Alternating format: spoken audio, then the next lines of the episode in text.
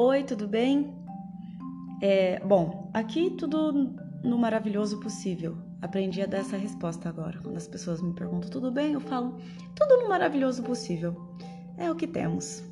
Uh, esses dias eu estava na casa dos meus pais e eles não moram em Franca, eles moram lá na usina de Estreito. Fica a 60 quilômetros de Franca. E eu precisei vir a Franca num dia bem cedo. E lá só tem, lá tem um total de um posto de combustível. Um posto de combustível que, que abre por volta de 8 horas da manhã. E eu precisava vir bem cedo, tipo 6 e meia da manhã. Liguei o carro do meu pai e descobri que ele estava na reserva. Falei, pai, acho que não vai rolar, né? Ele falou, vai, vai que dá certo. Dá certo e tem um posto de gasolina uns 30 quilômetros para frente. Vai que dá. Ok, cara. Liguei esse carro e vim. No caminho eu só pensava assim: será que eu acelero mais para chegar mais rápido e eu saber se vai dar ruim ou não?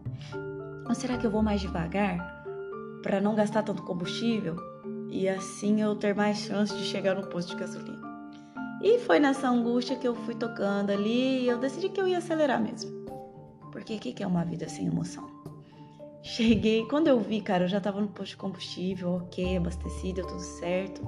Porque eu tinha falado, pai, sim, 40 minutos, eu não mandar nenhum sinal, pelo amor de Deus, vai atrás de mim, porque eu vou estar sozinha na estrada. É uma estrada muito ruim, sabe? Não passam muitos carros. E tem paisagens, assim. É, muita, muita árvore do cerrado, muito IP e tal. Mas eu fui, assim, tão focada em chegar no posto de combustível que eu sequer olhei para o lado. E aí eu fiquei refletindo sobre isso depois, sobre o processo, né? Sobre a gente respeitar o processo. Sempre que eu faço esse caminho, a, a viagem é outra. Na época que os IPs ficam floridos, eu gosto de ver assim, tem IP roxo, IP amarelo, IP rosa. E tem umas partes da estrada que tem plantações de eucalipto dos dois lados da estrada.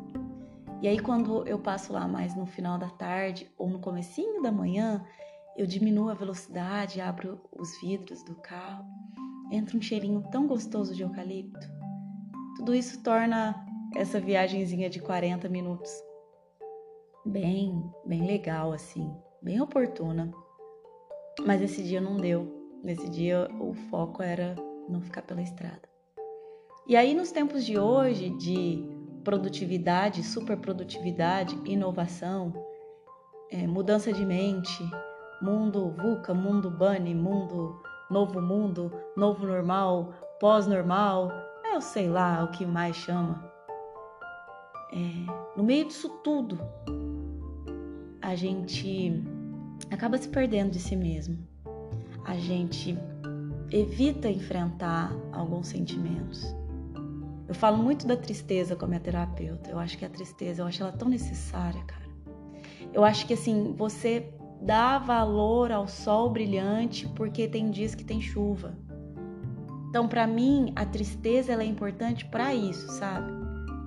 Conhecer profundamente o que é estar eufórico por uma alegria, mas também conhecer profundamente o sentimento de tristeza, para quando a alegria vier, eu, eu saber experienciar da melhor maneira aquele momento. Escrevi um texto uma vez sobre alegria versus felicidade. Daqui a um tempo eu gravo esse podcast com esse tema, que eu acho que é muito legal, assim. Quando eu olho para os divertidamente lá, tão bonitinhos lá, os sentimentos. E não sei se vocês já repararam, a alegria, o cabelo da alegria é azul. E a alegria tá ali traduzindo tanta euforia, tanta agitação. E até ela tem um pedacinho de tristeza. É, aquele filme ensina muito, né? E eu não, não acho que, é, que evitar enfrentar a tristeza, eu não acho que isso seja maturidade. E sim é criar uma maquiagem, e diga-se de passagem, uma maquiagem péssima, para não lidar com isso. Mas a conta chega, cara. A vida não para, a gente sabe disso, a roda continua girando, mas o fato da gente não parar e olhar para si com, com compaixão e tentar entender o que que aquele sentimento vem para nos ensinar, isso a longo prazo vai nos fazendo muito mal. E assim, eu tô falando da tristeza porque eu escolhi falar da tristeza, mas poderia ser, sei lá, ansiedade. É, depois que criaram comprimidos pra. Ah, tem remédio para tudo. Tem remédio para tudo. Tá com, com muita espinha na pele? Toma remédio.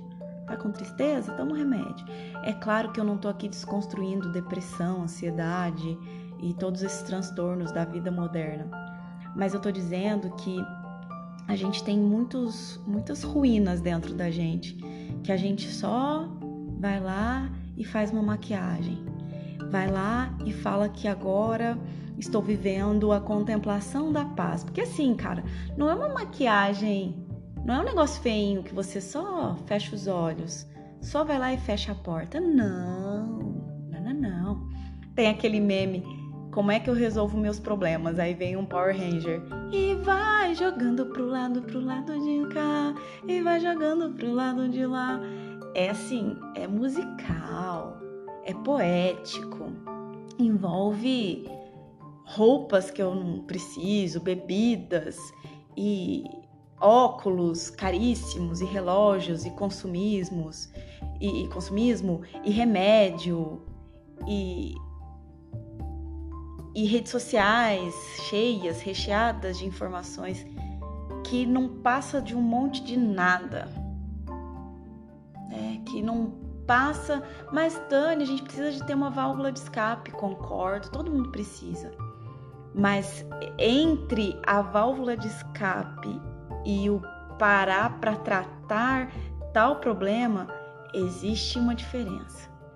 Existe uma diferença entre sentir e ter aquele vir aquele sentimento e você parar para opa, peraí, por que isso aconteceu? Entender o gatilho não é confortável, não é rápido. Pelo contrário, às vezes é muito desconfortável e gera tensão, porque aí você vai começando a entender por que, que você fez tal escolha e em alguns momentos por que você se sabota né? Por que, que a gente maqueia como sou perfeccionista? Né? Onde que esse perfeccionismo me leva? Me leva à aceitação pelo outro? Mas eu me aceito? Eu me amo antes de buscar pela aceitação do outro, pelo amor do outro? A gente é feito de, de pequenos espaços, né? Assim, pequenos retalhos. Tem um poema da Cora Coralina que é muito bacana, que ele fala muito disso, que a gente tem. Eu, eu vou procurar ele aqui. O poema diz assim, ó: Sou feita de retalhos, pedacinhos coloridos de cada vida que passa pela minha e eu vou costurando na alma. Nem sempre bonitos, nem sempre felizes, mas me acrescentam e me fazem ser quem eu sou. Em cada encontro, em cada contato, vou ficando maior. Em cada retalho, uma vida, uma lição, um carinho, uma saudade, que me tornam mais pessoa, mais humana e mais completa. E penso que é assim mesmo que a vida se faz, de pedaços de outras gentes que vão se tornando parte da gente também. E a melhor parte é que nunca estaremos prontos, finalizados. Haverá sempre um retalho novo para adicionar na alma. Portanto, obrigada a cada um de vocês que fazem parte da minha vida e que me, permitem engrandecer minha história com retalhos deixados em mim. Que eu também possa deixar pedacinhos de mim pelos caminhos e que eles possam ser parte das suas histórias. E que assim, de retalho em retalho, possamos nos tornar um dia um imenso bordado de nós. Então, assim, nem sempre os retalhos são bonitos e nem sempre são felizes. Mas por que que eu tô pegando esse retalho e tentando jogar ele no lixo? Ele não vai embora. Essa gaveta que eu tô insistindo em deixar fechada, tem um momento que ela vai, sabe quando você tá tentando fechar e tá cheia de coisa e não quer fechar mais? Esse é o estopim, assim. Eu não quero assim deixar chegar nesse limite. Então que a gente possa todo dia, é, antes de sair, verificar o combustível. E, e se de fato ele tá legal, se esse carro tá bem abastecido. Para durante a estrada, durante o trajeto, poder apreciar apreciar que tem buraco na estrada, apreciar que a chuva deixou um galho caído e você vai ter que improvisar ali, desviar e tal. É, mas respeitar o processo, acolher os sentimentos, acolher, entender é, aquela ansiedade, entender aquele momento de alegria e vivenciar aquela alegria, mas também entender aquela tristeza, entender que ela vem e ela vai, né? Que a gente seja resiliente, é uma palavra bonita, às vezes eu até acho que ela já está caindo em desuso, mas ela é tão necessária que você viva, que a gente viva e que a gente continue sabendo aproveitar, fazer mais proveitosa essa nossa vida, saber é, ser abundante, saber ser inteiro. Acho que a minha busca sempre vai ser essa, de não ficar simplesmente lamuriando e buscando entender e enfim, vamos ressignificar, vamos tocar adiante, mas sempre olhando para o processo, olhando para nós mesmos, entendendo os cenários que a gente está agora, entendendo e tendo consciência das atitudes que tenhamos que tomar, porque não adianta só ter consciência. Nem me fale de só ter consciência, porque o Miguel, a gente estava fazendo desfraude, ele fazia xixi em outros locais que não era no piniquinho dele. Eu falava, onde você tem que fazer o xixi? No, o, o piniquinho é um gatinho, tá? Então eu falava, onde tem que fazer o xixi? Ele falava, no gatinho. Eu falava, então por que, que você não fez? Ele tinha consciência que ele tinha que fazer, mas ele não fazia. Então, assim, começa a olhar assim, se você já tem consciência das situações. E se você já tem essa plena consciência, o que, que falta para você ter atitude? Porque se você não tiver, cara, talvez o universo tenha, e talvez o universo vai esperar que você tenha, né? Não, nem tudo é talvez. Existem decisões que estão na sua mão, você sabe quais são. Então, que tal se colocar no seu lugar, no seu lugar de decisão? Um beijo, fica com Deus uma boa semana e que as coisas se encaixem para mim e para você. Até mais.